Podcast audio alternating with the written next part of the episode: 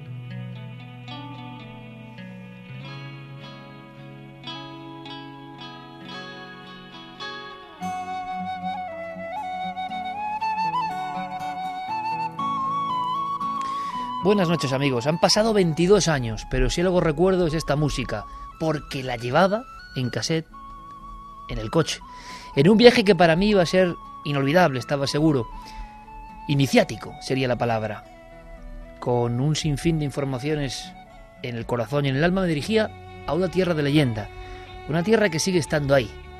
Había elegido una fecha, ya os lo he dicho antes, los días próximos a la noche de difuntos, a la noche de ánimas. Era 1991 y en un viejo coche vislumbraba el lugar de los misterios. ¿Seguirá siendo el lugar de los misterios? A un tiro de piedra de la capital de España, desviándonos por la Nacional 5, entrando a tierras de Plasencia, viajando hacia la comarca de Granadilla, de pronto unas sierras, unas sierras inmensas, unas sierras negruzcas, unas sierras que mantuvieron aislado a un pueblo, un pueblo que hoy también su propio nombre evoca esfuerzo, leyenda, pobreza, superación y para mí, enigma y encuentro con lo sobrenatural.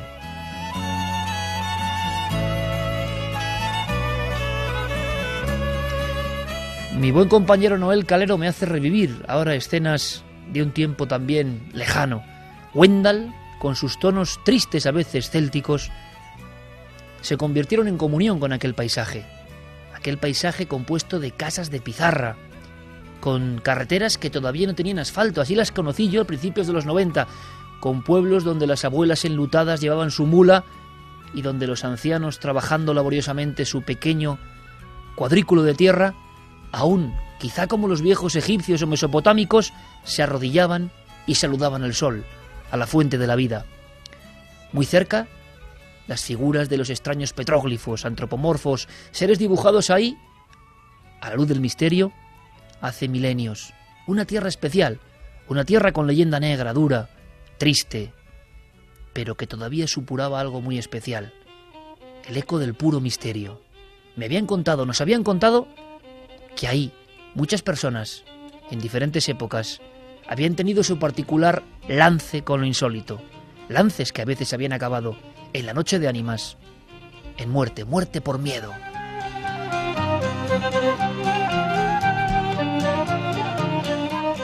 Y rodé en aquel primer viaje junto a un compañero, Lorenzo Fernández, durante mucho tiempo por aquellas tierras. Éramos unos periodistas muy jóvenes, jóvenes e ingenuos.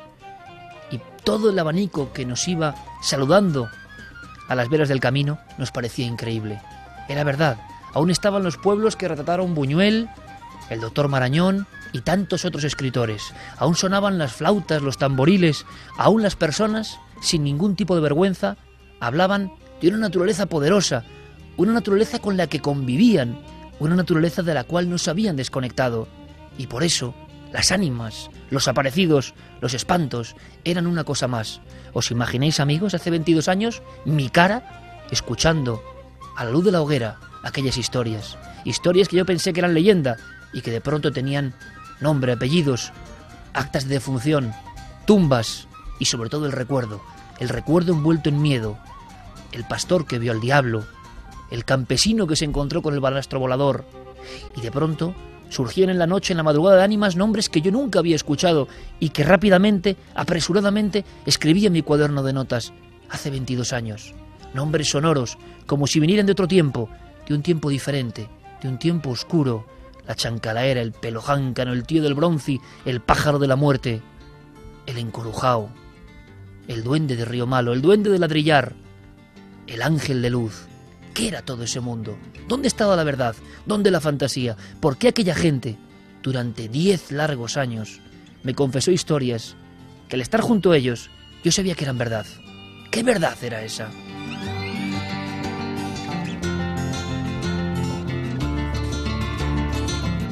Hemos creído con el son de Wendell llevándonos al galope a esa zona de las Urdes que era un buen homenaje no solo para esta tierra sin tierra, que hoy ya, por fortuna, quiero dejarlo claro, era un ejemplo de progreso y de esfuerzo, ha dejado atrás viejos fantasmas. Pero sería muy triste que todos los fantasmas se marchasen, porque los que tienen que ver con lo sobrenatural, lo insólito, lo mágico, lo ancestral, es lo que hace diferente a esta tierra. He enviado allí a un amigo y le he hecho un encargo. He dicho, Javier, márchate a las urdes y cuéntame, una noche como esta, si todavía allí sigue viviendo la magia.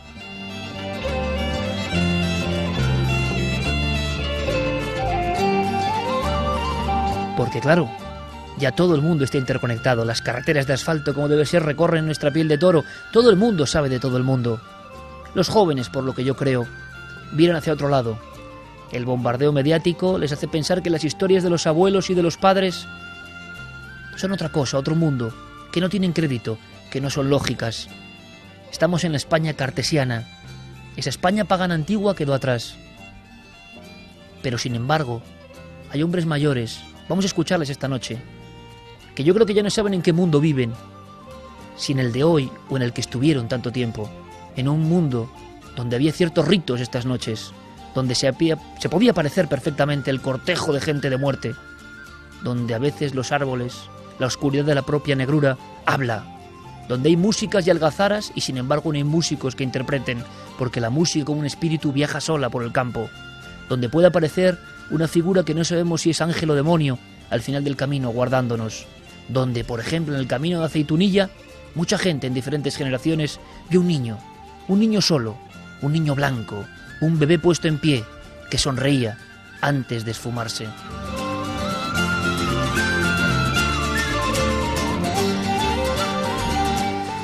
Viajamos a las Urdes y lo hacemos para comprobar si siguen existiendo las historias que nos sorprenden. Porque España entera de alguna forma estuvo de esta forma conectada también, valga la redundancia, con el misterio.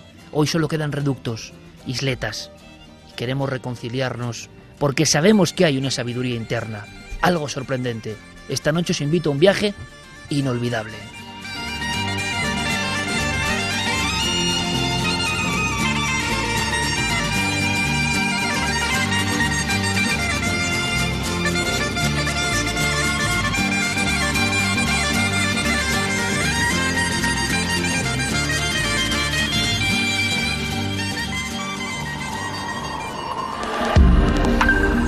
Antes habías estado tan cerca de lo desconocido. Milenio 3. Cadena Ser.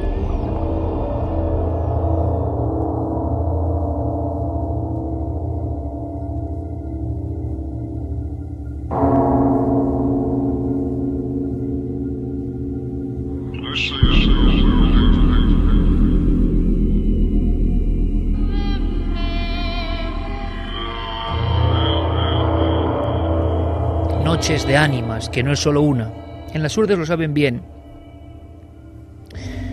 Todavía hay ciertas canciones. Todavía en algunos pueblos, ya saliendo hacia la zona de Salamanca, hablamos de una zona, para quien no lo conozca, inserta, incrustada entre grandes montañas, al norte de Cáceres y al sur de la provincia de Salamanca. Legendaria y mítica como ninguna otra, gracias a los viajes de Alfonso XIII, de Buñuel y su película polémica Tierra sin pan, de Maurice Legendre y los primeros antropólogos que hablaban de una tierra habitada por una etnia diferente. Todo eso ha variado mucho, evidentemente. Las Urdes es un lugar maravilloso, un lugar donde el progreso ha llegado, un lugar donde las casas rurales han quitado las viejas chozas de piedra y pizarra. Pero ojalá no me equivoque y la conexión con el misterio continúe, porque ese es un gran patrimonio. Perderlo sería un mal síntoma. Quizá podamos aprender de esas voces antiguas, que en el fondo están hablando de lo mismo que todas las civilizaciones del pasado. No se puede abandonar del todo a la Madre Tierra y de lo que ella surge, y lo que surge a veces es incomprensible para la racionalidad. ¿Sabéis que en la alberca, por ejemplo, están las mozas de ánimas? Las grabó Buñuel, eran el fin de su película. Una anciana enlutada, con los ojos muy pequeños, recorría las callejas de piedra con una campanilla. Al su sonar todo el mundo se recogía como con un miedo, un miedo de muchas generaciones. Era la campanilla de ánimas. En las urdes, nuestro compañero Javier Pérez Campos ha recuperado auténticas joyas antropológicas. Año 2013, Noches de Ánimas. Mientras Halloween y conceptos que vienen de muy lejos y que se imponen como modas en, las, en los escaparates de los grandes almacenes. Esta inmensa tontería del Halloween cuando hemos tenido la noche de ánimas, noche de difuntos y nuestra conexión de la propia tierra queda en segundo plano, en un plano muy desdibujado. Todavía hoy por fortuna en las urdes hay mujeres que cantan a las ánimas en estas noches. Yo os pido simplemente que escuchéis el contenido, porque os va a parecer algo propio de otros siglos, que por fortuna vive, con un respeto tremendo, creencia en las ánimas y, ojo, en que éstas se aparecen. Escuchemos. Vengan, vengan mis amigas y se sienten a mi vera, que al punto vendrán las ánimas, vendrán llamando a la puerta a pedirnos los favores para sacarla de pena. Oír cristianos, oír lo que las anima penan, una pena de los brazos y otras de brazos y piernas, y otras penan de la vista por no mirar con decencia y otras penan por ser maldiciente y ella por la lengua pena. Y allí se asoma Caín, envuelto en llama tremenda. Hermano el mi hermano Abel, perdóname mis ofensas. Y ruega a Dios que me libre de estas penosas cadenas.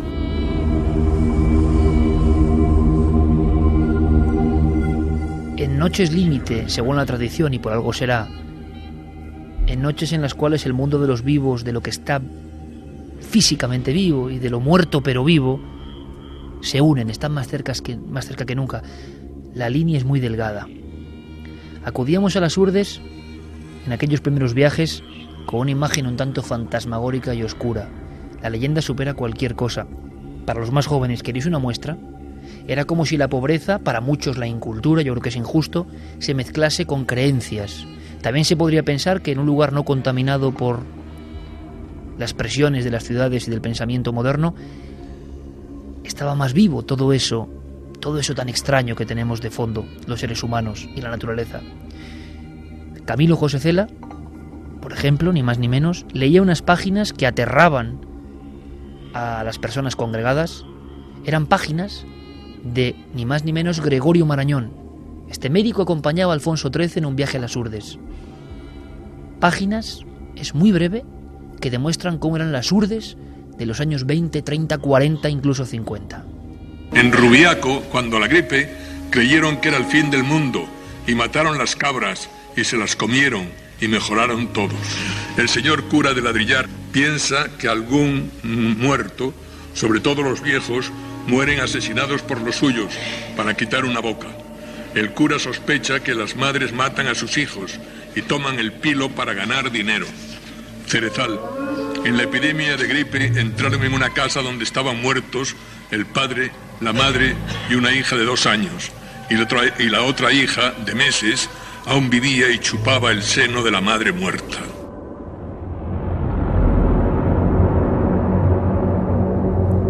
1 y 44 minutos, esto es Milenio 3 en la cadena SER y este era Camilo José Cela leyendo solo unas páginas el diario es aterrador de Gregorio Marañón, lo que vio el viaje real cuando se decidió a emprender ruta hacia la zona de leyenda, hacia la zona maldita, en aquel tiempo, repito. Mi recuerdo, mi abrazo para los cientos de amigos jurdanos que tengo.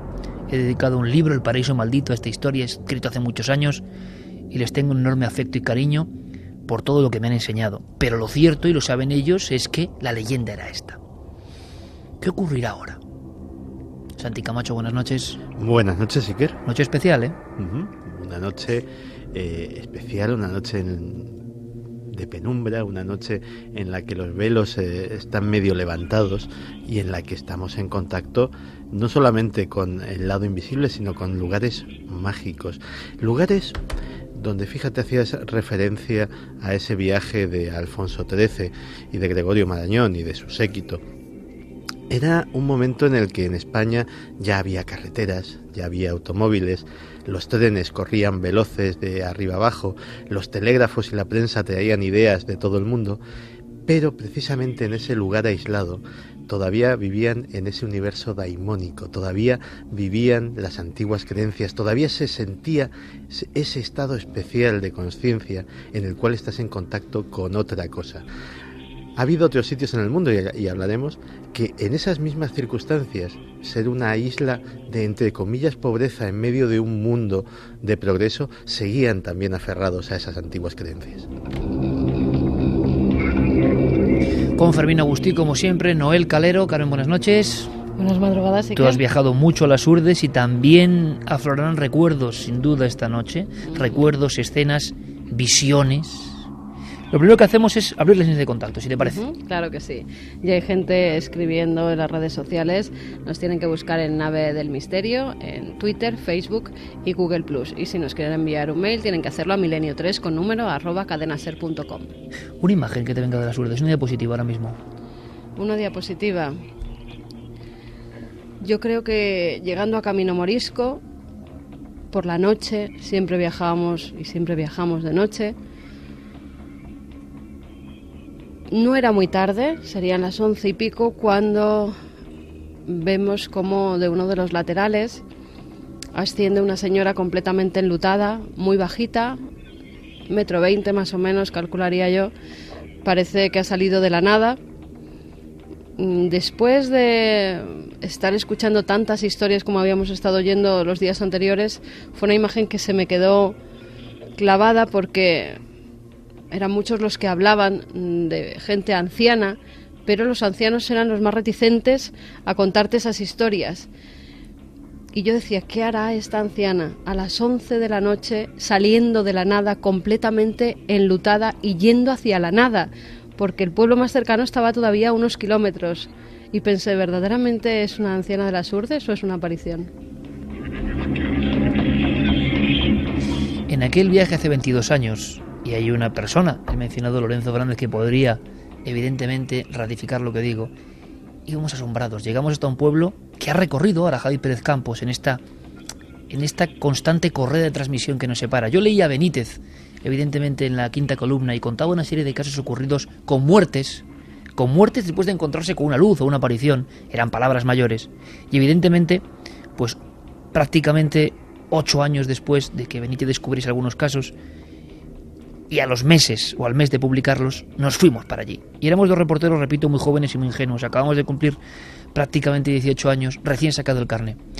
Ver aquel mundo que todavía existía, aquellos pueblos sin luz que todavía existían, aquellas casas de pizarra, prácticamente tal y como las habíamos visto en los viejos documentales, nos impresionó. La noche, por ejemplo, ahora en las Urdes, es impresionante. Pero os digo una cosa, la naturaleza, las sierras, el serpentear de las carreteras, los picos, las crestas, había algo tan feroz en todo eso, tan poderoso, tan enigmático, que era inolvidable. Aquella noche, y creo que no lo he contado nunca, aquella noche nos cerraron la fonda que había en Nuño Moral. No había muchos más sitios en las urdes para dormir.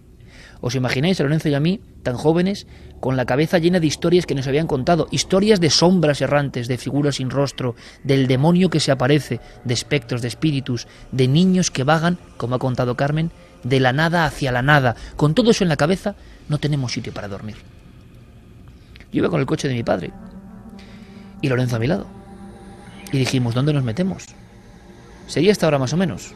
Vimos un camino, muy cerca de Aceitunilla, y nos metimos. Había un olivo y nos pusimos a medio dormir. La fantasía corría duramente en nuestras cabezas, evidentemente. A estas horas sería más o menos con mucho cansancio, observamos que una figura, alguien embozado en una manta, está a mi lado junto a la ventanilla del conductor. El susto os lo podéis imaginar. Era un hombre con una especie de gorra, muy arrugado, era un ser humano, y con una especie de manta de pastor por encima. En ese momento nos asustamos, no sabíamos qué quería. Nos hablaba pero no le entendíamos. Yo tenía la ventanilla bajada un poquito y él metió los dedos para intentar abrirla. El nerviosismo en mi compañero y en mí fue enorme. Repito, teníamos 18 años, estábamos en una tierra para nosotros marcada por la leyenda. Era la primera noche, habíamos llegado de noche. Y entonces observamos cómo el hombre lo que quería es que nos fuésemos de allí, nos fuésemos de allí, nos fuésemos de allí a cualquier costa. Yo metía la marcha atrás, aquello no arrancaba, y entonces observamos que aquel individuo, un poco como cojitranco, eh, muy lento caminando, había dejado su vehículo muy viejo, un viejo SEA 124, creí ver en mitad de las sombras, impidiendo nuestra salida. Le vimos abrir la parte mm, en perfil, digamos, del coche, la parte del maletero, y sacar una vieja escopeta y venirse hacia nosotros. No sé cómo salimos de allí. Quizá Lorenzo lo podría contar también. Lo que sé es que no sabíamos dónde dormir. El terror nos había mm, dominado. Empezamos a maldecir la idea de viajar a esa tierra de los misterios. Y en la única gasolinera de entonces de Cambroncino, de Camino Morisco, pudimos más o menos, ya no dormir, claro, sino permanecer ateridos de frío esta, una noche como hoy hace 22 años. Y entonces en la gasolinera escuchamos que alguien dice, nunca lo comprobamos, ojo, pero escuchamos que alguien dice al echar gasolina al tío Orencio, que era el que llevaba la gasolinera, ha aparecido una mujer abierta desde la tráquea hasta la vagina en este camino y está llena de piedras.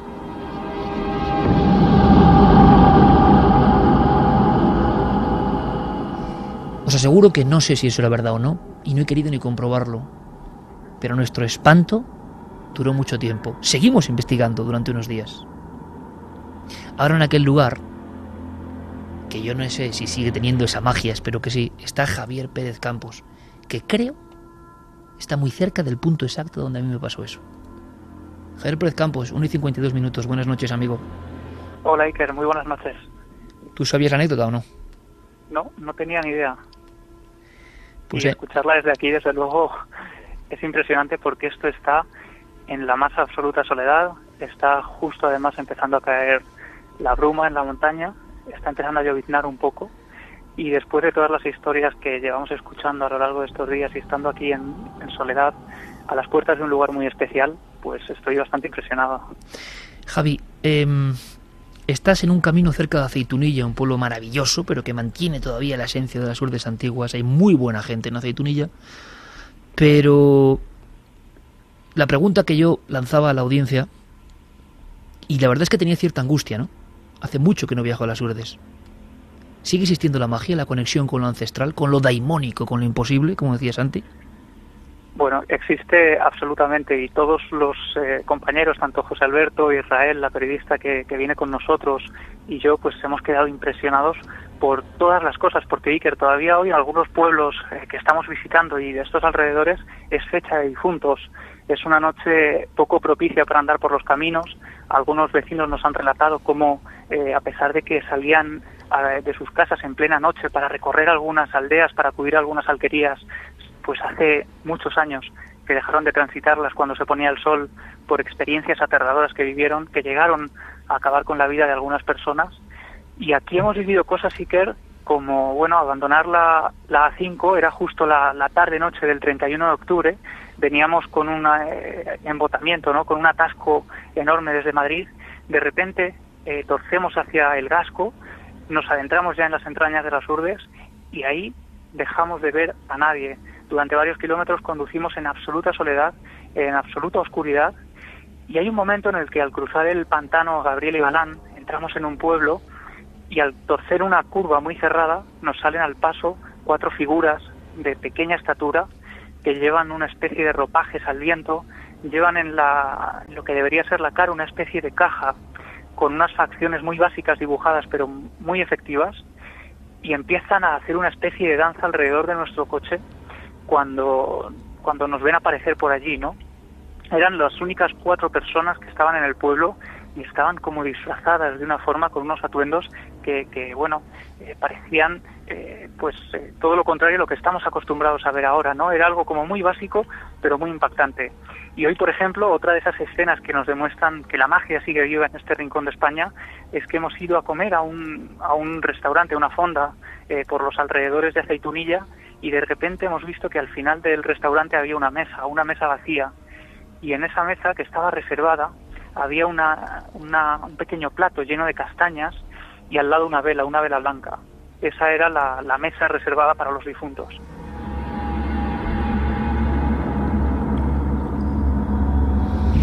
Pues querido amigo, más gráfico no se puede ser. Lo hemos entendido perfectamente. Pero es que ahora nos va a contar Carmen una historia que ocurre en el camino de Aceitunilla y tú nos vas a dar más datos nuevos porque Javi, lo asombroso, yo en aquel libro, en aquel estudio, que ahora comprendo que al final es el acta notarial de un mundo que muere, el acta notarial de un mundo que creo que es importante y que tiene una enseñanza, aunque sea críptica, ¿no? Pero que, que va muriendo con el paso del tiempo, evidentemente. Me alegra mucho que Javi se haya encontrado con esa energía, con esa fuerza, con esa creencia, con esos casos. ¿Cómo serían los casos típicos de las urdes? Para que nuestro público y sobre todo fuera de España nos entiendan. Bueno, pues como muchos casos de encuentros con lo extraño, ¿no? Estoy recordando, por ejemplo, uno de los que más me impresionó, el caso de Marcelino Carrero. Hay un pueblo que luego nos contará Javi cómo es, Río Malo, quedaos con el nombre. Río Malo de arriba apenas vive nadie ya.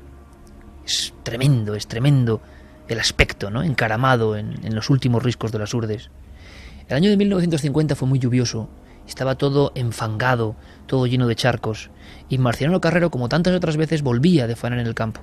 Y entonces él cuenta que observa siempre delante de él y dándole la espalda una figura, una figura que le parece muy alta, muy espigada, muy delgada. En un principio piensa en un vecino. Imaginaos los dos, sabiendo que van hacia un pueblo donde no hay prácticamente nadie, había siete u ocho vecinos ya en la época. Lo que más le sorprende es que no hace ruido. Su pisar extraño en esa especie de traje o capa con la que habían fundado no hace ruido. Eh, y él sí que lo hace, evidentemente, al pisar físicamente con sus viejas alpargatas por esos charcos y barro. Se fija en la cabeza es muy pequeña, no la mueve en ningún momento, es como ovalada, muy pequeña. Y de la cabeza y de los hombros cae como una especie de sayal, o de toga, o de tocado, que va siendo zarandeado por el aire. Le da miedo, no sabe qué hacer, si quedarse parado en mitad de la noche a bramas, como este individuo. En un momento cree que es algo que no tiene explicación. Y justo cuando está pensando en eso, ese ángel, porque le llamaron ángel en la tradición y mito de las urdes, Fijaos en la escena, por favor, amigos oyentes. Hay un risco, yo he estado poniendo la mano en ese risco. Hay unas piedras laterales que suben, que más o menos se despeñan realmente hacia, hacia unas aperturas y unos barrancos. Esta figura se pone en paralelo siempre según este hombre que vivió impresionado hasta el final de sus días por lo que vio. No hay nadie, solo silba el viento, y esa figura, como si fuera una especie de, de sombra enlutada, gira, entonces le ve el perfil y ve que intuye que hay como una sonrisa, pero una sonrisa sardónica, una sonrisa que no inspira nada bueno. Acto seguido, las piernas de esa figura suben por un trecho y se de, o se desvanece o se tira por el barranco.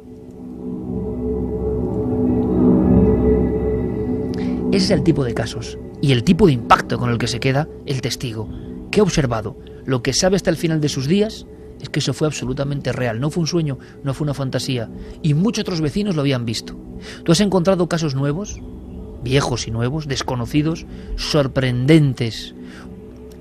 En ese camino de Aceitunilla no había cementerio en la zona, tenían que ir hasta un pueblo cercano a Nuño Moral, a veces llevando en canastillos o como recogió en su día Buñuel a través del río, con muchos cadáveres de niños, porque la mortandad infantil era tremenda.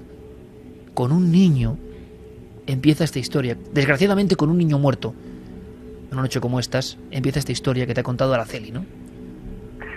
Sí, Araceli nos contaba, eh, bueno, pues cómo ella dejaba eh, era una de esas personas ¿no? que ha dejado de transitar este camino, concretamente este camino Iker en el que estamos ahora mismo, de Aceitunilla a Nuño Moral, un camino por el que hemos recogido casi una decena de testimonios de gente que se ha encontrado con lo que parece la misma figura, el mismo ser que sale al paso eh, cuando uno menos se lo espera. Pero lo más tremendo, Iker, es que algunas de estas personas nos han dado algunos consejos para guarecernos de este tipo de apariciones y para saber reaccionar en caso de que esta noche nos saliera alguna de ellas al paso. Y una de estas mujeres, Clementina, nos decía que cuando ella empieza a conocer este tipo de cosas, llega a vivir una de ellas, que escucharemos más adelante, aprende algo, aprende algo y es un saber eh, casi ancestral que nos ha transmitido hoy. Y es, si escuchas una voz desconocida en mitad de la noche que dice tu nombre, no respondas. No es mal consejo. Escuchamos a Araceli. Yo pido, por favor, que la audiencia ponga toda la atención. Por cierto, Fermín Agustí, compañero, hasta en una noche de Urdes, una noche como hoy, una noche tan, tan especial, tenemos buena noticia. Es decir, las Urdes se convierten en algo importante para el inconsciente colectivo. Buenas noches, Iker. Efectivamente, eh, Milenio 3 ya es trending topic en Twitter. Gracias, compañero. Un placer. Me alegra porque muchas personas van a conocer historias que, que desconocían, por la que nunca se habían preguntado, seguramente. ¿Qué nos cuenta Araceli, una mujer como tantas otras que ha vivido ese tiempo mítico en las urdes? Hay documentos que no son fáciles. El propio habla a veces de, de una zona rural potente como las urdes. Luego lo desciframos si hay algunas zonas que no, que no entendéis bien. Pero es tremendo porque esta mujer con esta humildad nos habla de, de una escena que tiene que ser lo peor para una madre, ¿no? Ir a enterrar a su niño muerto. Ir a enterrar a su niño muerto. Escuchemos. Yo había acabado de dar a luz y entonces tuve un niño que no me nació bien, la verdad. Y lo fueron a enterrar a Niño Moral, que es donde había el cementerio entonces, que aquí no había cementerio. Y entonces, pues al venir para arriba era ya oscureciendo y en, eso, en ese momento, pues en estas vueltas que hay ahí, pues él se le, hizo que iba un coche para allá, iba un coche. Pero luego todo se volvía a mirar y esperar y esperar y el coche no pasaba por donde él. Y luego, pues lo que vio cuando ya venía él por la carretera, para la otra parte del río, de esta parte de frente, pues entonces vio venir, vio que había como una cosa alta, negra, negra, que dijimos que eso era el demonio, que no era cosa buena.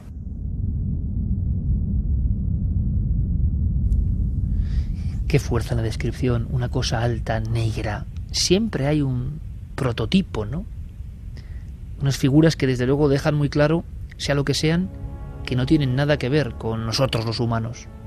Bien sea por la altura, bien sea por la agilidad, bien sea por la expresión, comprendemos que tienen algo superior a nosotros. Eso genera miedo. No podía ser cosa buena. ¿Cómo acabó este lance, Javi?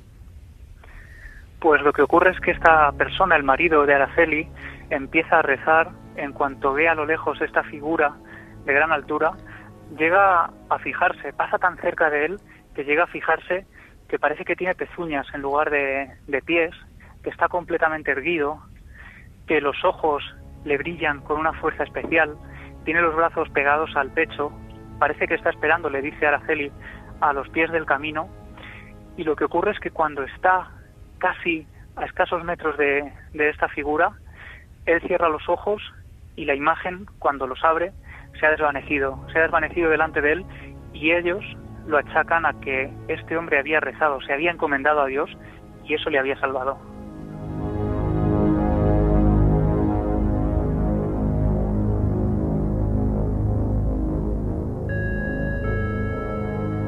En el camino donde está Javier Pérez Campos ahora mismo a las 2 y 4 minutos, hay una historia que a mí me sorprendió mucho, por la cantidad de testigos, porque yo hablé con ellos, con nombres y apellidos, había personas, recuerdo perfectamente a mi buen amigo Pedro en las Urdes, que había estado muchos años en Suiza, que había aprendido de la vida europea. Como buen jurdano, volvía a su tierra sin tierra, su tierra sufrida, porque es la tierra que ellos quieren, y con sus ahorros pocos o muchos, quería vivir donde vivieron los suyos. Pero lo curioso es que ellos también se encontraban con el misterio. Daba igual el cambio. Es como si estuvieran eh, de alguna forma conectados con la tierra y su misterio. Y es que en ese camino donde ahora mismo está Javier Pérez Campos, se habla de un personaje en concreto, de uno, el niño blanco.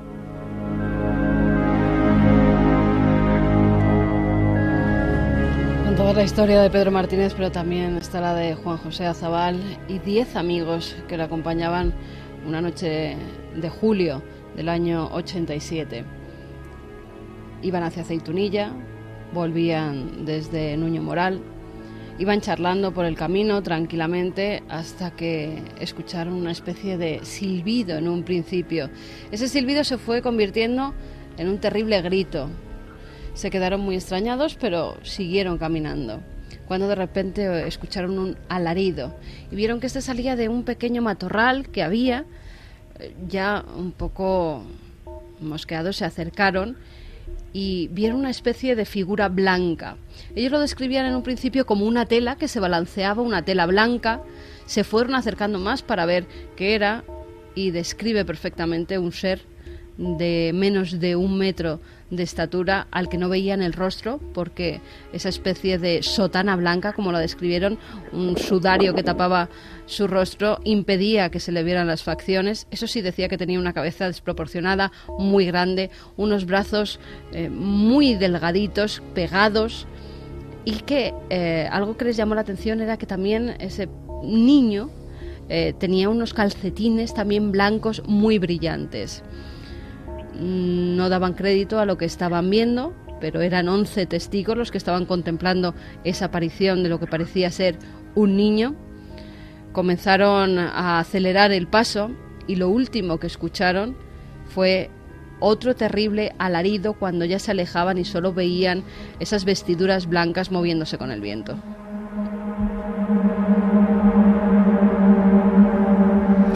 Los ecos de esta aparición tan arquetípica niño blanco, ¿siguen vivos, Javier?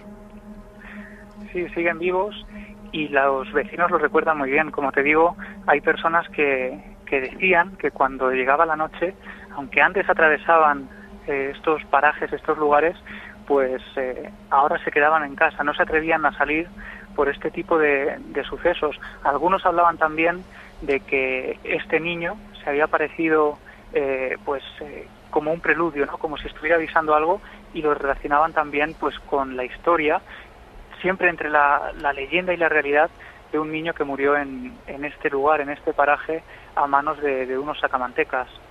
Que luego contaremos en otro lugar con Israel Espino, la periodista que está haciendo una labor fenomenal rescatando nuevos casos en las urdes, porque ella está en otro sitio. Y yo sé, me ha dicho Iker, yo de verdad que lo estoy pasando un poco mal, porque es lo que ocurre. No es lo mismo estar en estos lugares cuando uno ha hablado con decenas de personas que le han contado con la fuerza de la verdad, sea cual sea la naturaleza de lo que se aparece, con la fuerza de la verdad, y uno lo detecta cuando está solo cara a cara con los testigos. Cuando uno ha recopilado un montón de vivencias de este tipo, estar en los lugares es distinto. Parece que los propios lugares varían. Parece que nos quisieran decir algo en un idioma incomprensible. El caso de Pedro es otro de los importantes en torno al niño blanco. Alguien, como digo, que se marcha de las urdes, se va al centro de Europa, a la zona más próspera de Europa, parece que se olvida en la mente todo eso mágico y ¡pum! De todas formas, sabe y es consciente de que se encontró con el mismo niño blanco en el mismo camino donde estaba el mismo Pérez Campos. Mm.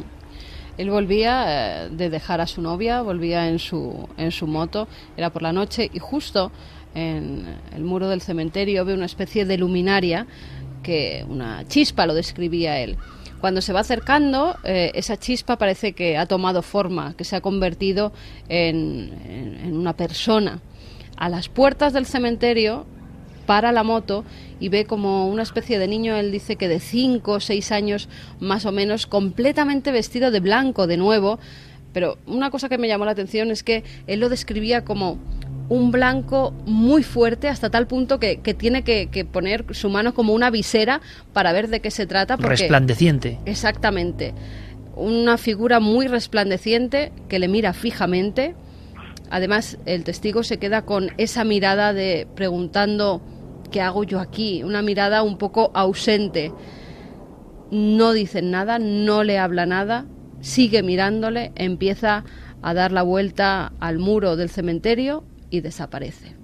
Es entonces cuando a Pedro le entra el miedo, el pánico, no sabe lo que ha visto, ese niño, ese ser ya no está allí, él coge su moto y se va corriendo. Llega a casa de su abuela, en Aceitunilla, y su abuela Fíjate cómo son las tradiciones y cómo era la gente mayor y lo que creía en los espíritus, en las ánimas. Él llega a la vivienda de su abuela, va por un vaso de agua porque está muy alterado y su abuela cuando lo ve, antes de que él pueda hablar, le dice, no te preocupes, sin tú saberlo, te eché el responso de San Antonio bendito que se aparece por estos caminos como la figura de un niño blanco. Es tu protector contra los espantos.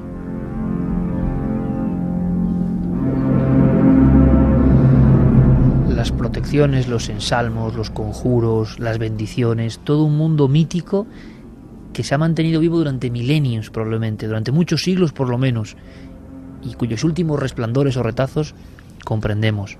¿Has conocido a otra de esas venerables ancianas de las Urdes, tía Clementina, que ella en sus carnes vivió otra experiencia, que no es única, que yo no sé qué tendrá que ver con el inconsciente colectivo, con las apariciones, con los arquetipos, con la conciencia profunda, pero lo cuentan con una fuerza que, es tremendo.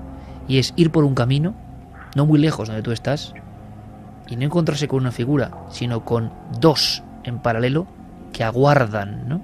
Aguardan algo. Javi.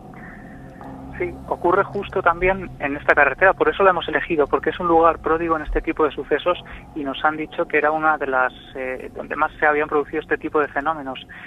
Tía Clementina nos relataba cómo viniendo por aquí, cuando esto aún no estaba asfaltado, cuando era un camino de tierra, de repente dice que a lo lejos ve algo flamígero, algo que, que tiene una luz tenue, pero que resplandece en medio de la noche. Ella viene desde Navalmoral y viene a la localidad de Aceitunilla y allí poco a poco ella se va acercando y tiene el presentimiento de que hay algo que no es normal, de que hay algo que, que es casi demoníaco, dice ella, y empieza a rezar también.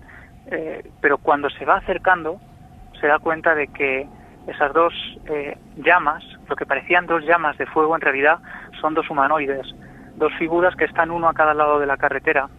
Y ella sabe que tiene que pasar por el centro de esas dos figuras, porque al otro lado en el pueblo, a escasos metros de donde ella está y donde están también esas dos figuras, están sus hijos, sus hijos solos en casa.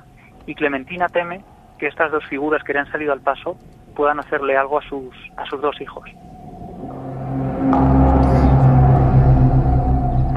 Las dos figuras que esperan a ambos lados del camino, he escuchado en lugares muy diversos esta misma descripción, incluso en la zona de la Ribera de Navarra, una persona cerca del cementerio, estas mismas noches, dos figuras, sea lo que sean, paralelas, aguardando que en la lejanía este testigo en concreto pensó que eran dos números de la Guardia Civil con sus capas antiguas en la noche, azotadas por la noche, y cuando piensa eso y se va aproximando, ellas dejan el hueco del centro, camino de tierra, no se mueven como dos torres, y cuando está ya demasiado cerca como para huir, siendo un hombre de honor, se da cuenta de que no tienen aspecto de guardia civiles precisamente, que son muy altos. Y durante unos minutos interminables, don Francisco caminará a un metro de él a la izquierda una de estas figuras, a otro metro a la derecha otra. Y después, aterrorizado, quedará preso del miedo acurrucado, un miedo como nunca había sentido, junto a una roca. Allí le despertó el día y contó siempre esa historia de vivir sus carnes. ¿Qué son estas historias? Escuchemos a tía Clementina. No es sencillo, hay pasajes que no son sencillos como estáis escuchando, pero hay que aguzar ¿no? los sentidos y poner el oído fino, porque ahí está la fuerza de personas con nombres y apellidos que cuentan cosas increíbles. ¿no? Allí estaban las dos figuras esperando en el camino en el camino donde está nuestro compañero. Llegué al valle, ahí había un hombre ahí, yo tenía que pasar por ahí, y había un señor ahí, y otro aquí, pero aquello negreaba como los carbones de la lumbre, negreaba como un tizón, nada más se le veían cuatro ojos, cuatro ojos como cuatro candiles, se veían los ojos según le brillaban los ojos, según brilla, ahora eso, brillaban los ojos de aquellos así Yo dije, Dios mío, ¿cómo yo pasaré por ahí? Yo dije, Dios mío, ¿cómo pasaré yo por ahí? Negreaba como el tizón. recordando al duende Entiznao, ¿no? Otro de los personajes míticos de las urdes. Vamos a hacer una cosa, Javier. Te dejamos emprender ruta porque va a ser otro lugar que si cabes más tremendo. Es Cavaloria, es un pueblo abandonado completamente, como fueron las calabazas, como fue Valdelazor, como fue un sinfín, un rosario de pueblos donde la escuela se quedó sin alumnos, donde las pizarras todavía siguen, quizá con la última lección escrita, donde el tiempo ya se ha apoderado de todo y el silencio. Y sin embargo, en ese pueblo muerto, muchas historias demasiado vivas en la noche. ¿Tienes camino, compañero? Así que te, te aguardamos. Pues y casi lo agradezco, Iker, porque se empiezan a escuchar además pisadas campo adentro de algún animal que debe andar por aquí. Y, ¿Ahora mismo? y bueno, ahora mismo, ahora mismo. Desde hace, desde hace unos minutos se escuchaban esas pisadas de las, porque es un camino pedregoso, y se escuchaban las piedras muy fuerte como si hubiera algún tipo de animal, no sé si quizá algún jabalí o alguna cabra. Espero que cabra no, por lo que has contado antes, vamos. Sí, bueno, ha sido muy impactante porque hemos visto, hemos podido grabar también antes un- una gran cabra negra y ha sido, ha sido impresionante porque, bueno, al final muchos de estos casos eh, siempre acaban relacionándose con el maligno, ¿no? Muchos creen que es el demonio, el mismo sí. demonio el que se aparece por aquí. Las ánimas por Y un bueno. lado y por otra el demonio, la figura potente. Pero tú estás escuchando los pasos ahora mismo, Javi. Sí, ahora, ya, ahora mismo no, ahora han parado. Bueno, si hay cualquier novedad al respecto, por favor, mm, pues queremos escucharlo también, a ver qué puede ser, a ver si podemos identificarlo, ¿de acuerdo? Y cuando, Perfecto, yo estoy por aquí. vale, y cuando puedas, sale raudo hacia ese nuevo punto de conexión en esta noche de ánimas, ¿te parece? Estupendo. Gracias, compañero. Nos escuchamos hasta ahora.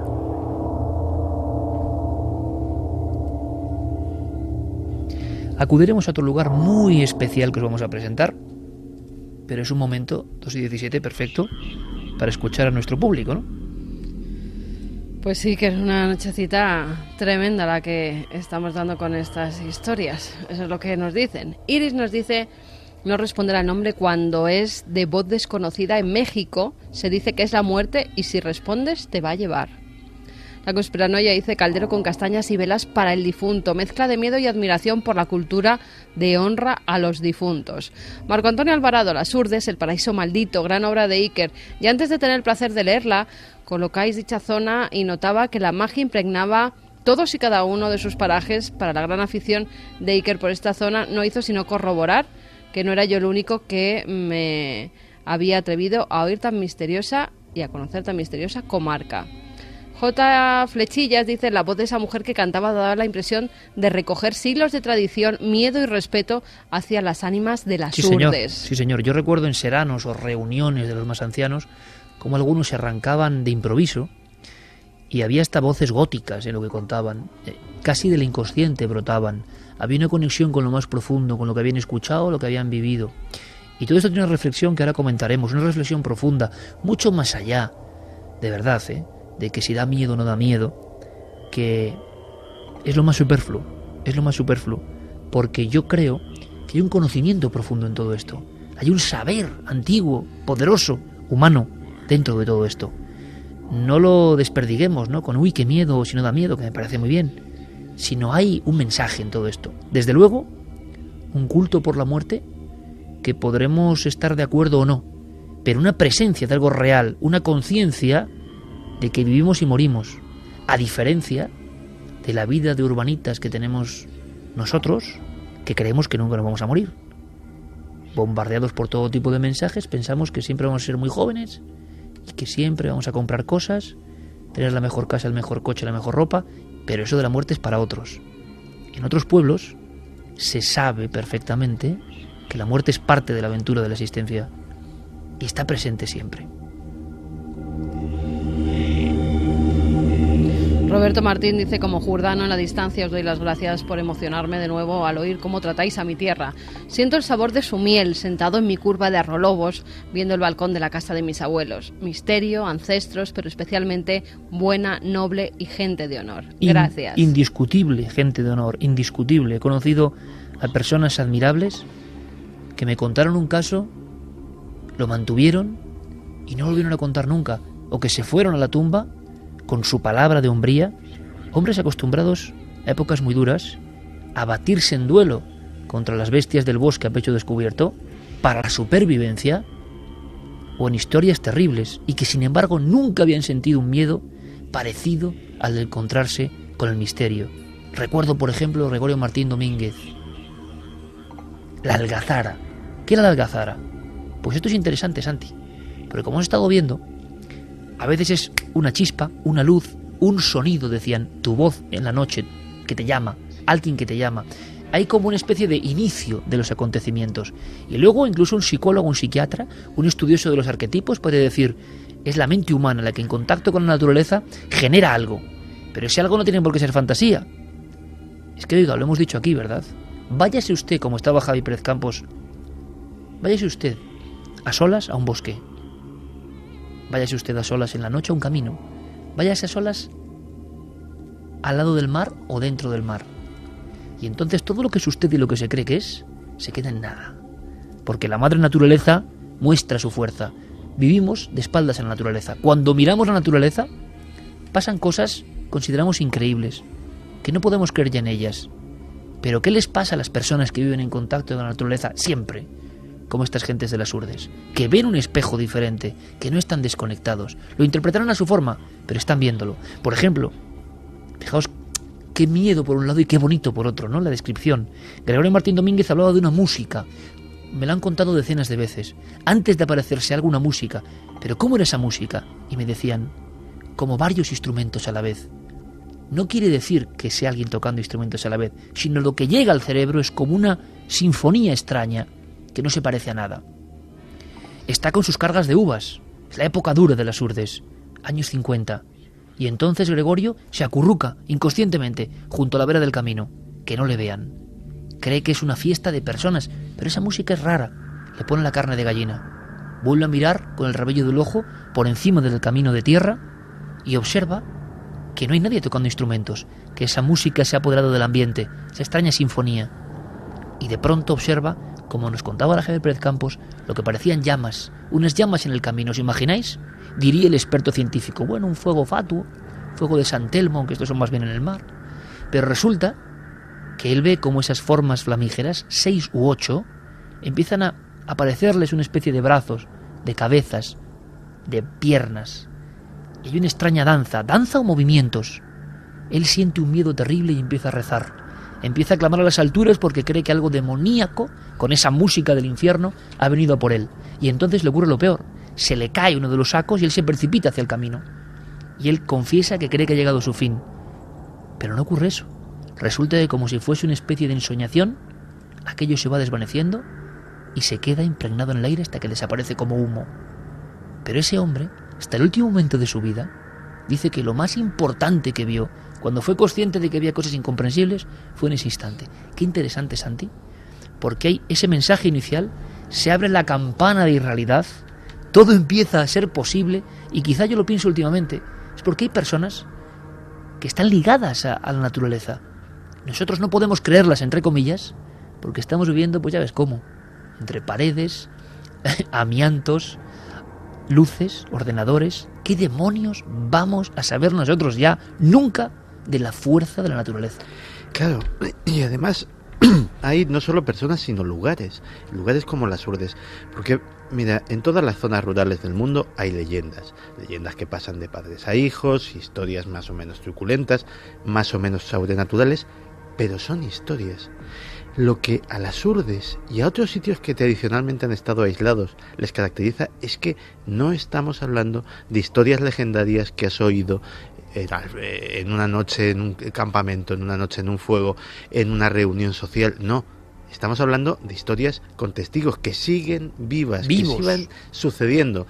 Es aquello eh, que, que, alguna vez he comentado aquí, de por qué en los libros de los historiadores eh, de la antigua Grecia, en los libros de Herodoto, eh, de repente se veía tan normal como una invasión de tal pueblo a tal otro, que de repente pues una pastorcilla fuera acosada o violada por un fauno, o que tal o cual figura política tuviera cierta, cierta conversación con un dios o un semidios.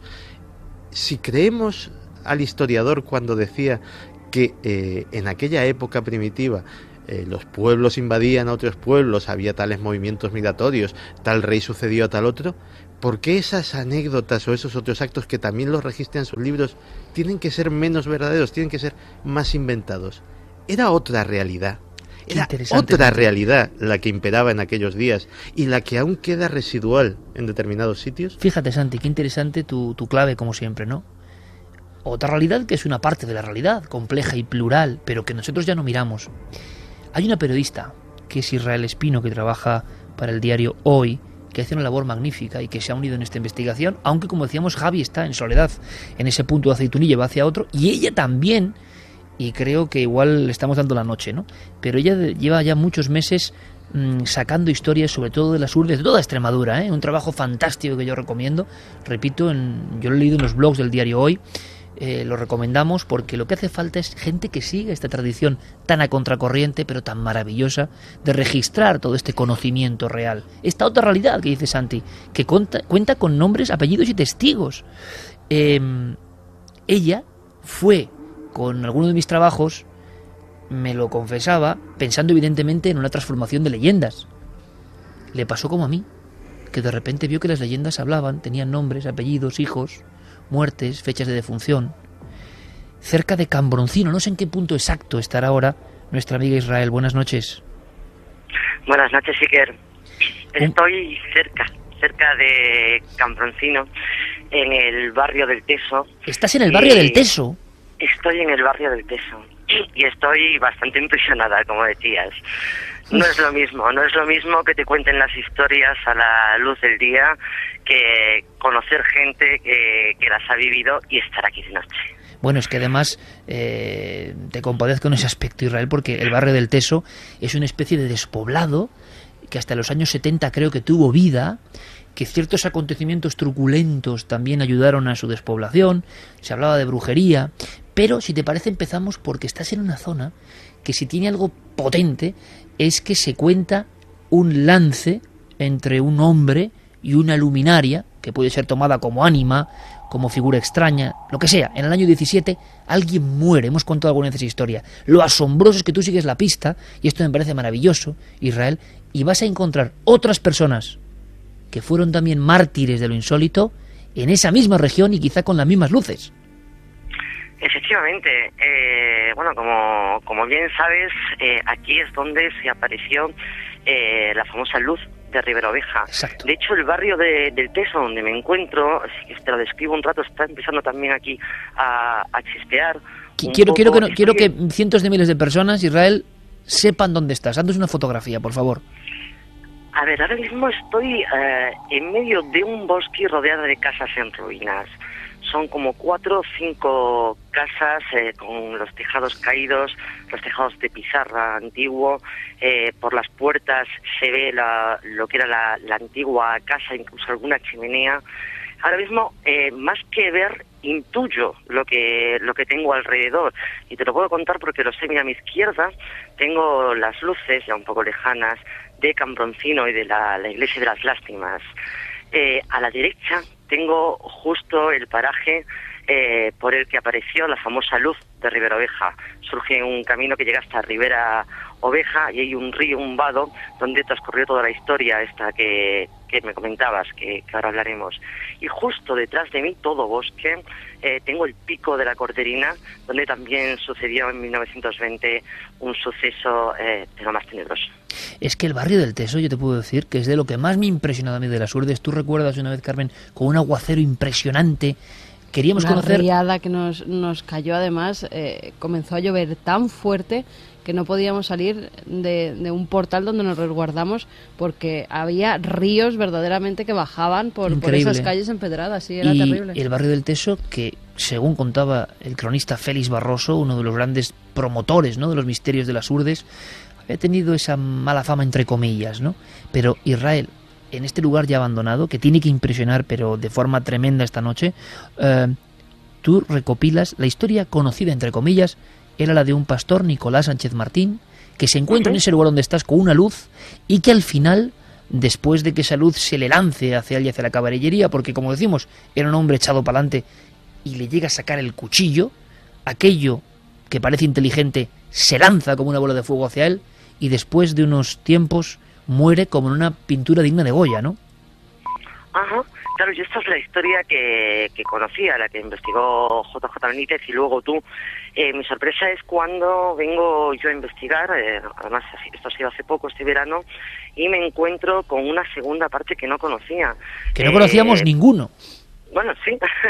Parece ser que, que me cuentan que cuando Nicolás llega muerto de miedo, porque llega muerto de miedo, de hecho entra por el barrio del Teso, eh, llega hasta su casa, eh, le cuenta a su mujer qué ha pasado, eh, justo ese día o al día siguiente un chico joven del pueblo, bien parecido, eh, guapetón, eh, me comentaban, eh, pues dice que él eh, tiene narices a enfrentarse a lo que sea, que a él, que Nicolás se ha asustado de una tontería y que al día siguiente va a ir él a buscar, a ver si de verdad le sale la luz, que le salga el candil, que le salga algo. Le dice su madre, que es con quien vive, que por favor, que no, que no vaya. El muchacho, te digo, un chico joven, eh, apuesta que sí, que él va. Eh, estamos escuchando, no sé si has escuchado la, la campana de, de la iglesia de, de las lástimas. De una auténtica Ahora, joya en las Urdes, ¿no? Uno de Sí, los, sí, precioso, una de las construcciones más emblemáticas. Sonando las campanas, de fondo de la crónica no está nada mal de la iglesia de las lástimas en Cambroncino. Iglesia que fue testigo, ojo, mudo, de todo lo que está contando Israel. Cuéntanos, cuéntanos, te escuchamos atentamente. Efectivamente, pues eh, como decía el muchacho decide que él va a ir a la noche siguiente a la zona donde donde apareció esta esta luz. Efectivamente va y va con una escopeta cargada. Él le dice a todo el mundo que no tiene miedo porque su escopeta le, le va a proteger. Cuando llega dicen que, que directamente se le apareció la luz, se le echó encima y que cuando volvió al pueblo eh, apenas podía decir eh, que la, la escopeta no le funcionaba, que se le había encasquillado, que intentaba disparar y que no podía, traía la cara negra, cuenta que estaba tan mal que lo tuvieron que llevar rápidamente a las calabazas y allí cuando le vio el médico le dijo "Mm, denle lo que quiera porque tiene la sangre hecha agua, es lo que me contaban, y no pasa de las 5 de la mañana. Y efectivamente cuentan que a las 5 de la mañana murió.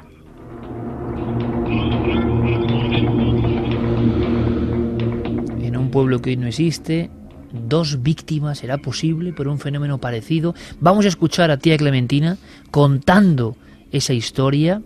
Eh, la hemos comprendido perfectamente en toda su goyesca estructura, ¿no? El hombre que se atreve contra el misterio, la cara negra. En el caso de Nicolás Sánchez Martín, en el año 17, el primer caso, Parece ser que incluso el médico de las urdes de aquella época, Victoriano Sánchez Hoyos, le practicó los botones de fuego. Ese hombre se había quedado casi frigorizado. Ese hombre había perdido temperatura y era como una especie de muñeco de cera. Murió con extrañísimos dolores, oficialmente quizá por una neumonía complicada. Nadie supo. Lo que pasa es que hay documentos concretos. ¿Los sabrá de este caso, de esta historia? ¿Recuperará Israel esa historia si quedan algunos legajos en alguna tumba? Es asombroso. Escuchemos ahora en la voz del pueblo, en la voz que recordaba el eco de esa historia. Tiene mucha fuerza. Escuchamos. Y al pasar, él venía por el camino montado en la bestia y la cosa esa, esa luz, como una farola, acompañamiento, acompañamiento hasta que lo vino y lo trajo al pueblo. Y llegó al pueblo y luego se metió para el pueblo, para casa le dice la mujer, ¿por qué te ha pasado? Pues vienes asustado. Vienes asustado y, ¿qué, es lo que, ¿qué es lo que te ha pasado? Y entonces llegó otro mozo allí, un, mocetón bien guapísimo y muy fuerte y todo, y dice, ay, sois unos cobardes, sois unos cobardes, mañana voy yo a casa de Palomero y llevo una escopeta puesta encima de la pared, si hay, pues apostó la muerte. Pues llevaron a las calabazas y le dijo, ay bobo, tú, no, ya no tienes salvación. Dice, trae la sangre y echa agua, pedir de él y todo lo que pida, que no dura más vivo hasta las 5 de la mañana, y a las 5 de la mañana murió. Aquello no me se olvida a mí. Hay cosas que no se olvidan, desde luego. La sangre hecha agua, eh, un terror tremendo. ¿Tú crees, Israel, que se podrán recuperar documentos, datos, existirán algún lugar, eh, alguna ficha de entierro, algo de este posible eh, mártir, ¿no? De este fenómeno extrañísimo que mantuvo el miedo, ¿no? Durante una época larga en esa zona de Riberoveja. Bueno, al menos lo intentaremos. Eh, tú sabes que eh, si no aparecen en un momento suelen aparecer en otro y cuando no te lo esperas. Lo intentaremos, lo intentaremos. Pero hay más historias. El barrio del Teso fue un barrio de brujas. El barrio del Teso fue un barrio tocado por acontecimientos muy macabros que han pasado prácticamente a la espalda de donde estás, ¿no? Ha habido casos de, por desgracia, los famosos sacamantecas, que es lo de siempre. Muchas personas piensan que son personajes de ficción. Yo lo digo muchas veces, oiga, Sacamantecas existió, el hombre del saco existió, en Almería, ni más ni menos, nombres y apellidos y miles de legajos de información. El hombre lobo, entre comillas, existió en Ayariz, Orense, documentos 3100 en un acta judicial. Es decir, los nombres se han convertido en algo tan fuerte que han eclipsado a las figuras reales. Y los sacamantecas, como se investigó en su día con mucho detalle, actuaron justo donde estás tú ahora mismo. Efectivamente, y además estoy justo a los pies, como te decía, rodeada de bosques, a los pies del pico eh, de la Corderina, de, un pico que dio nombre a uno de los crímenes más horribles de la década de los años 20 aquí en España. Eh, fue precisamente en 1920, al comenzar la, década, concretamente el 22 de 22 perdona, de septiembre, cuando eh, una pastorcilla, se llamaba Francisca Sánchez, tenía 12 años, y iba acompañada de, otro pastor, también de, cabras, pues se encuentran pastoreando cuando se acerca un, un señor y les les dice que bueno que les da les, da un trozo de pan, fíjate tú también la, un trozo de pan un trozo de pan a cambio de que le ayuden a cargar unas colmenas, unas colmenas eh, de corcho de las que había antiguamente. El niño se ofrece rápidamente, pero el señor dice que no, que prefiere que le ayude la, la niña. Al poco tiempo, no, no pasa ni un día, encuentran a la niña no solamente muerta, sino que la habían abierto en canal desde la laringe hasta el pubis, también en horizontal, formando una cruz perfecta. Además tengo encontrado en hemeroteca los, los, los periódicos, La Voz, por ejemplo, de Madrid, el ABC también lo recogió, y la habían arrancado y se habían llevado el intestino delgado, se habían llevado el corazón y el páncreas.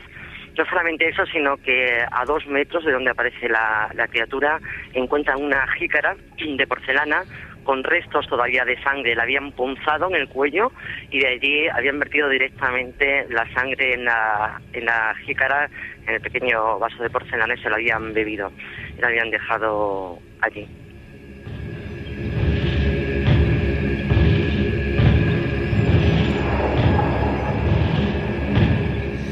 2 y 37, Milenio 3, en la cadena SER, yo creo que cientos de miles de amigos han sentido la misma parálisis que hemos notado nosotros al, al contarlo Israel también y al estar viendo esa escena, decíamos goyesca de pintura negra, ocurrido en un lugar que luego atrajo la mala fama, ¿no?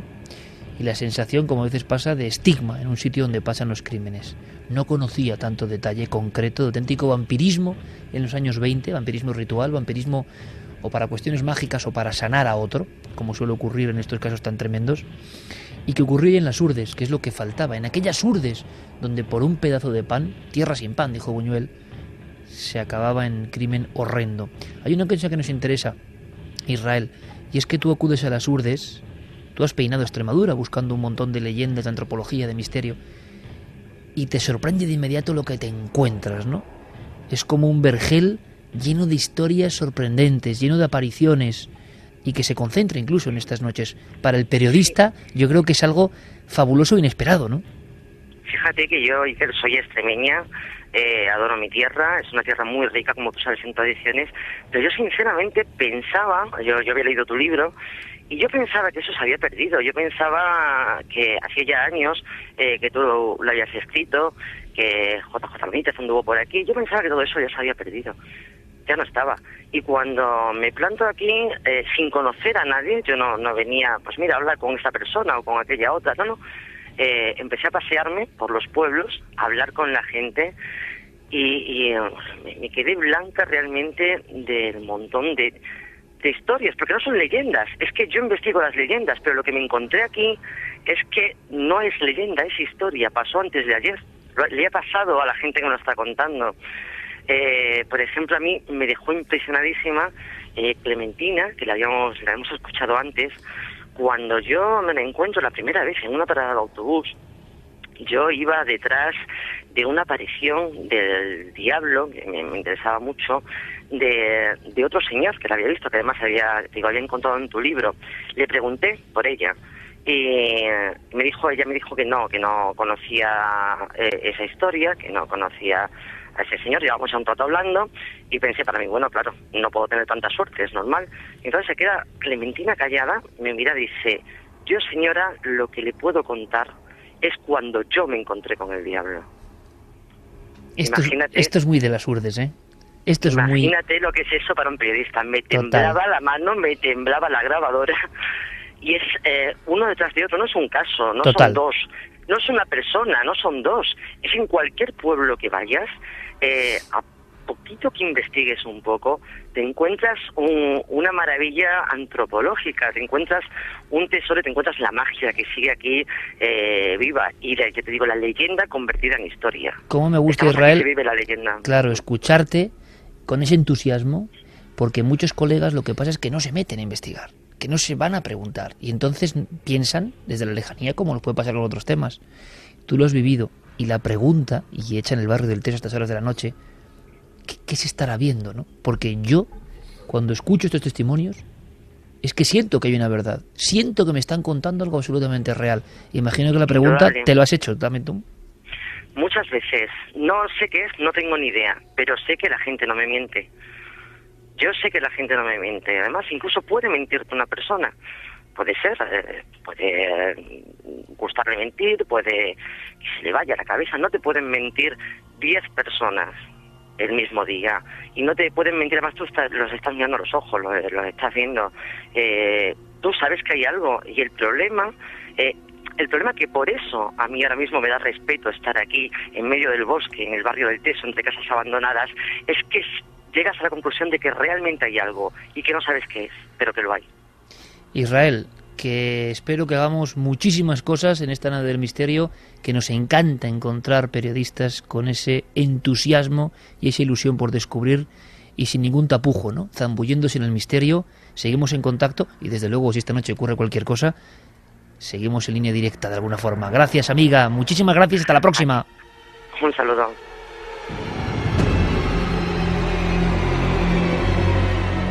Luego el ejemplo de cuando alguien se decide a lanzarse es el misterio.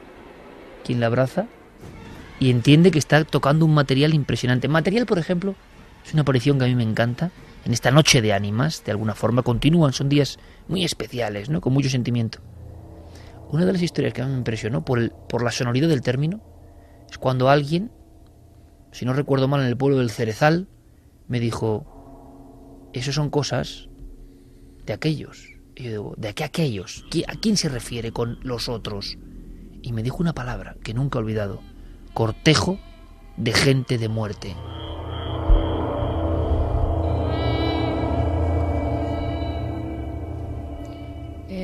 en el año 35 hubo un caso de cortejo de gente de muerte.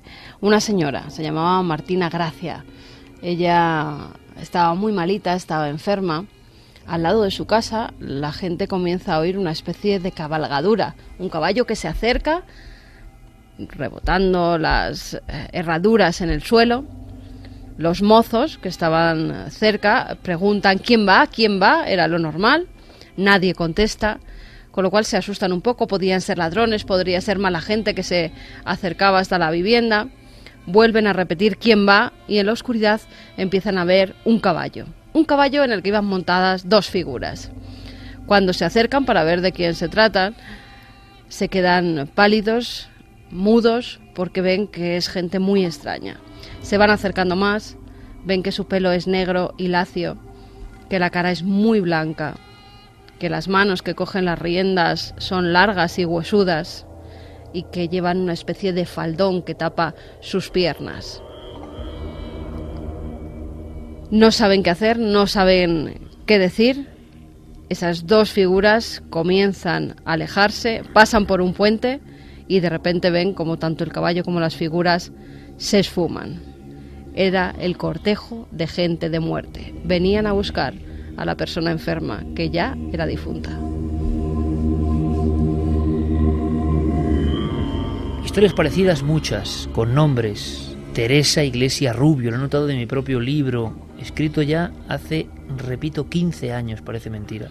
María Cruz Vizcaya, Consuelo Rubio Remigio, Juan Rubio, Rosa Remigio, en el Asegur, un pueblo que Buñuel llamó Tortuga, porque parecían caparazones de tortuga emergiendo de la propia montaña. En el Asegur, en los años 60, Juan y Rosa están regando su poquina, como dicen ellos, tierra, que han conseguido después de años de esfuerzo. Y escuchan, y esto es curioso, un nombre que viene desde la noche, que viene desde el bosque, que viene desde el lugar de lo innombrable. Juan, Juan, Juan. Claro, les da mucho miedo, son dos, marido y mujer, se esconden. Me lo contaba la mujer a mí en un serano en la Segur, en el año 1995. Se esconden y entonces ven una especie de luces o globos que estallan. Fijaos, Santi, en las descripciones, ¿no? ¿Qué esconderá esto? Luces o globos que estallan en el camino. Ellos están escondidos. Y entonces ven una especie de figura idéntica a la que ha contado Carmen. Parece un joven, un joven herido, alguien moribundo. Va con una especie de babero largo o batín y arrastra las piernas. ¿Qué descripción? me decía la mujer. Parecía alguien con las piernas de acero, con las piernas metálicas. Allí se quedó el mito del hombre, o como le llamaban, el ser, con chancas de acero. ¿Qué significará esto, Santi? Esa es la pregunta más extraña, más imposible de resolver. ¿Qué significará esto? ¿Y por qué se muestra con esta grandeza de simbología. Yo lo hablaba hace unas horas, ¿no? Ningún guionista te cuenta esto. Hacen una película y el guionista no llega a comprender esa figura con pelo lacio montada en un caballo que se desvanece, o el chancas de acero, o lo que nos ha contado. Es que es imposible. O sea, se llega donde no llegan los maestros de la ficción. A riesgo de resultar reiterativo, eh, yo me imagino que ahora mismo hay miles y miles de amigos de Milenio 3 que están fascinados, que están incluso asustados. Otros estarán pensativos escuchando esas historias de las urdes. Y también habrá otros, muchos evidentemente, que eh, dirán, bueno, esto son cosas de analfabetos, cosas eh, de gente del campo, de gente sin formación. Yo a esos les quiero proponer una reflexión ¿Y si los analfabetos somos nosotros? ¿Y si nosotros hemos perdido un lenguaje? Hemos perdido una forma de leer la realidad. A lo mejor resulta que los que estamos llamando analfabetos saben más de cosas más importantes que nosotros. Ahí os lo dejo.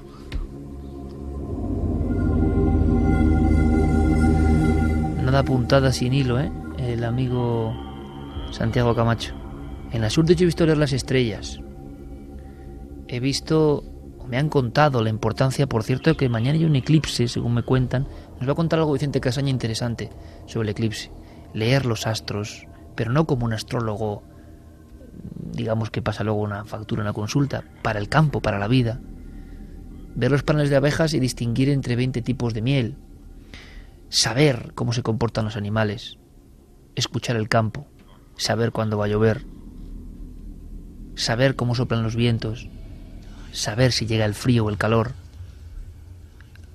Una sabiduría desde luego ancestral que nosotros quizá ya no necesitamos. Pero la pregunta es, en ese pack de sabiduría ancestral, ¿también va todo esto? ¿También va todo esto? Y una cosa que yo lo puedo decir, tengo las grabaciones de decenas y decenas, no sé cuántas, de cintas de caseta antiguas grabadas en las urdes. A mí me impresionaba mucho de todo esto la injundia, eh, la palabra de honor. Algo que ya ni existe, ¿verdad? Palabra de honor. Y que a mí me parece lo máximo que puede decir una persona. Dando con la mesa, el puño en la mesa, diciendo, soy Julián Sendín Martín, y esto me ocurrió en el año de 1947 volviendo del Rubiaco. Pum, pum, pum. Y te describió una aparición imposible. Una aparición terrorífica. Una figura descabezada, caminando por el centro de un camino, con tres testigos, ellos aterrorizados. Hasta el final de sus días lo mantuvo. ¿Con qué posición de autoridad? Los mayores. Era una sociedad un poco de clan, donde el mayor es respetado, donde el mayor ha vivido y puede tener los conocimientos o las claves a las que hacía ilusión Santiago Camacho. Vamos a conectar rápidamente con Javier. ¿Algún mensaje, Carmen? Sí, hay mensajes que nos habla. Mira, Clara Taoces, por ejemplo, que siempre está muy atenta al programa. Nuestra querida amiga Clara. El caballo dice es un símbolo tónico asociado a la transmutación, dependiendo del color del caballo, es un emblema también de la muerte. Entidad oscura. Yo sigo pensando que estas apariciones y el tema extraterrestre están íntimamente relacionadas. Alfonso Rubio, cortejo de gente de muerte. Esta frase asusta tanto o más que lo que representa. Por cierto, había uno de los casos, uno de los tantos casos, en la zona del Carabusino, en las desde más del norte, las más tremendas, ¿no? Que alguien en una puerta escuchaba un raspar de mano de niño. Pensad, por favor, lo acabo de decir. Un niño raspa la puerta por fuera. Es que a un guionista no se le ocurre. El sonido de eso, ¿cómo es? Y yo decía, pues como lo estás contando, ¿cómo va a ser? Y entonces alguien gritó en la familia aterrorizada, ¿quién va? Y cuentan que oyeron un caballo alejarse, y al alejarse con las pezuñas por el camino de piedra, se oyó, ya a lo lejos, la voz de una mujer, que decía cortejo de gente de muerte.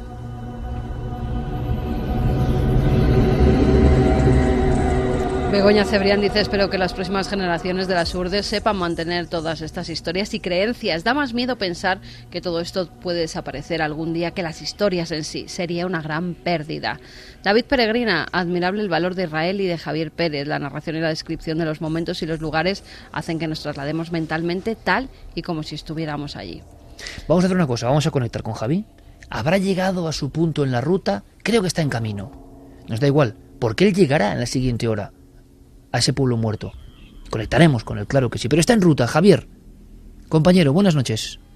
Buenas noches, Siquera. Estás con José Alberto, nuestro querido amigo, sí. nuestro cámara de cuarto milenio, vagando por las urdes. Yo con José Alberto, con el que he viajado a muchos lugares del mundo y Carmen también, le dije dos pautas mínimas, ¿no? Y él, él que es un profesional como pocos hay, sabe perfectamente lo que yo le pedía, ¿no? Quedaros con el paisaje, quedaros con la fuerza telúrica, quedaros con, con ese algo que se siente que es indescriptible cuando uno en soledad, en el amanecer o el anochecer, graba, por ejemplo, desde las alturas lo que son los valles de las Urdes. Valles, a mí me contaron, tan altos como en el Gasco, en esa zona volcánica o zona meteorítica. Me contaban que en la antigua escuela, cuando la hubo, los niños no veían prácticamente la luz del día. Era tan grande la lasca de piedra que estaba al lado de la única ventana que no veían lo del día. Era un valle tan estrecho que hasta el siglo XVI, no lo digo yo, lo decía el duque de Alba, se creía infestado de demonios y de personas primitivas, salvajes, que creen ser, solas en este mundo. Eso se escribió, es la primera crónica sobre las urdes. Desde luego es una visión muy terrible, ¿no? Pero en esa condena vivieron los jutaranos durante siglos. Le pedí a José Alberto, por favor, tráete en la cámara si puedes. Y sé que es muy difícil ese algo que se respira en las urdes. Y ahora veis en ruta, que es uno de los sitios, es una de las situaciones donde mejor se siente el misterio, yo creo, ¿no? Sí, sin duda. Hemos estado, bueno, hemos pasado hace poco las poblaciones casi nada de Vegas de Coria, hemos pasado la curva de Arrolobos, hemos pasado también Cambroncino y estamos casi ya llegando a nuestro destino. Pero ha habido momentos, que en este viaje que es cierto, le hicimos caso a esas pautas de viajar, por ejemplo, con música mágica, ¿no? Con música como Lisa Gerrard, como Dead Can Dance, y desde luego uno mira con otros ojos estos paisajes. Ha habido momentos también en que teníamos que parar el coche en cualquier lugar casi, apearnos y mirar el paisaje, dedicarnos a mirar el paisaje y grabar esas imágenes que desde luego no estamos acostumbrados a ver con absoluta facilidad, ¿no? En la, en la capital, por ejemplo. Habéis encontrado un montón de testimonios, Javi. Permíteme que simplemente suelte en la noche no más porque merece la pena. El tío Cristino, ni más ni menos, hablando de otro tío, como le llamaban, porque allí persona de alguna forma, se dice así desde tiempo inmemorial, ¿no? El tío del bronce o tío de bronce. La historia, varias apariciones de una figura que aparece, por ejemplo, hay un testigo, luego contaremos su historia, Javi, que se ahorca, otro que se tira por un barranco, incapaces de vivir con la pesadilla de que han visto algo que parece demoníaco. ¿Y cómo lo describían a ese tío del bronce? Escuchamos a tío Cristino rompiendo la noche, un testimonio que viene desde los años 50 y que llega a Milenio 3 de esta forma. Que estaba haciendo carbón de noche y, llega con, la, con la y estaba un poquito retirado la carbonera y llega un hombre alto, negro, y se le sienta al otro lado de la carbonera. Y el hombre pues se asustó. Y decía, él no, no se movía, y decía, ¿y cuándo te irás ahí? ¿Y cuándo te irás? ¿Y cuándo te irás? Y el tío que no se iba. Se asustó y tuvo que dejar la carbonera allí y escaparse para casa y se puso enfermo. Y se puso enfermo y uno de los testigos del tío del bronce, porque parecía como un soldado de una guerra antigua, se tiró por un barranco. Ha habido muchos casos, Javi, ¿no? Por desgracia, hay que decirlo, donde los testigos, en los lugares que está recorriendo, no han aguantado la presión de ese lance con el misterio y luego han puesto fin a sus días de la forma más dramática, ¿no? Sí, en el caso del tío Picholas, él eh, se lanza al vacío tiempo después de esa vivencia que le deja tan marcado que a los pocos minutos, a las pocas horas de encontrarse con ese tío del bronce, él llega a su casa, se mete en la cama y, y lo pasa francamente mal. Incluso hablan de que vomitaba sangre, de que estaba sangre y de que, bueno, enfermó gravemente. Y aquí nos hemos encontrado, Iker, con muchísimos casos de gente que ha enfermado por un susto, por el miedo que les han producido estas apariciones. A nosotros nos chocaba mucho ver cómo para ellos, sin embargo, era algo absolutamente cotidiano, algo muy real que había ocurrido y cómo mucha gente eh, había fallecido por el miedo, había enfermado, como el tío Domingo, que también se encuentra con ese ser, eh, ese hombre negro de gran altura, con unas patas como de cabra y que le observa en mitad de la noche produciendo un extraño sonido.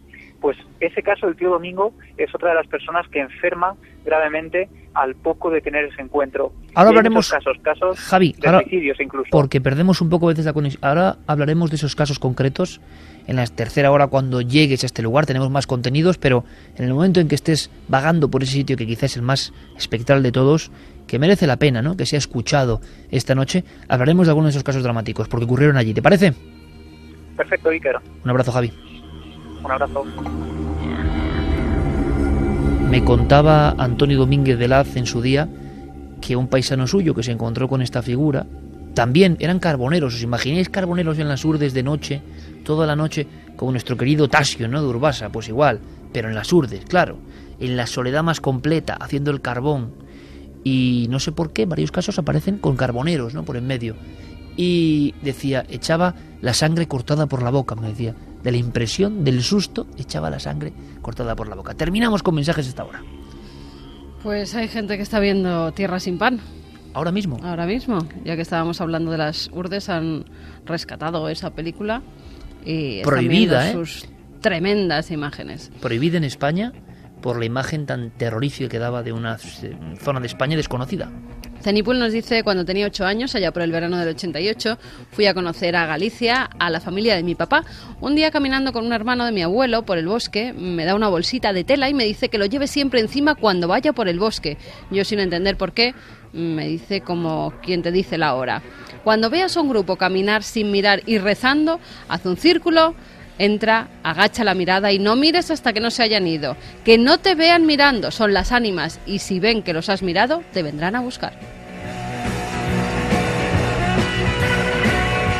Cancela Freire dice aquí en Galicia se cree mucho en las ánimas de los muertos que no pueden descansar, que se aparecen o llaman con su voz a familiares. Mi madre me contaba que su abuela de difunta la llamaba por su nombre y hasta que le puso unas misas yo cuando me lo contaba de niña no la creía y me reía, pero ella se enfadaba diciéndome que no me riese de esas cosas que eran verdad. Hoy ya no están aquí y la creo.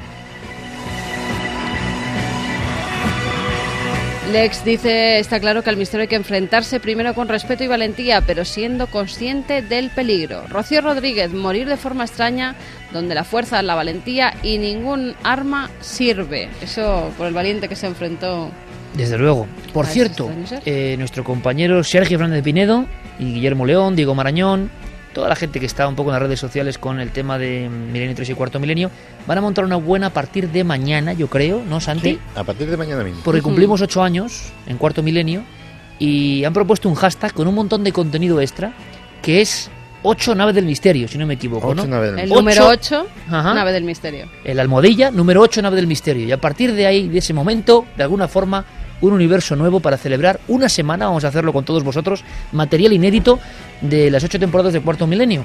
Ahora vamos con nuestros compañeros con toda la información. Y luego regresamos en el viaje semanal de Milenio 3 con muchas cosas.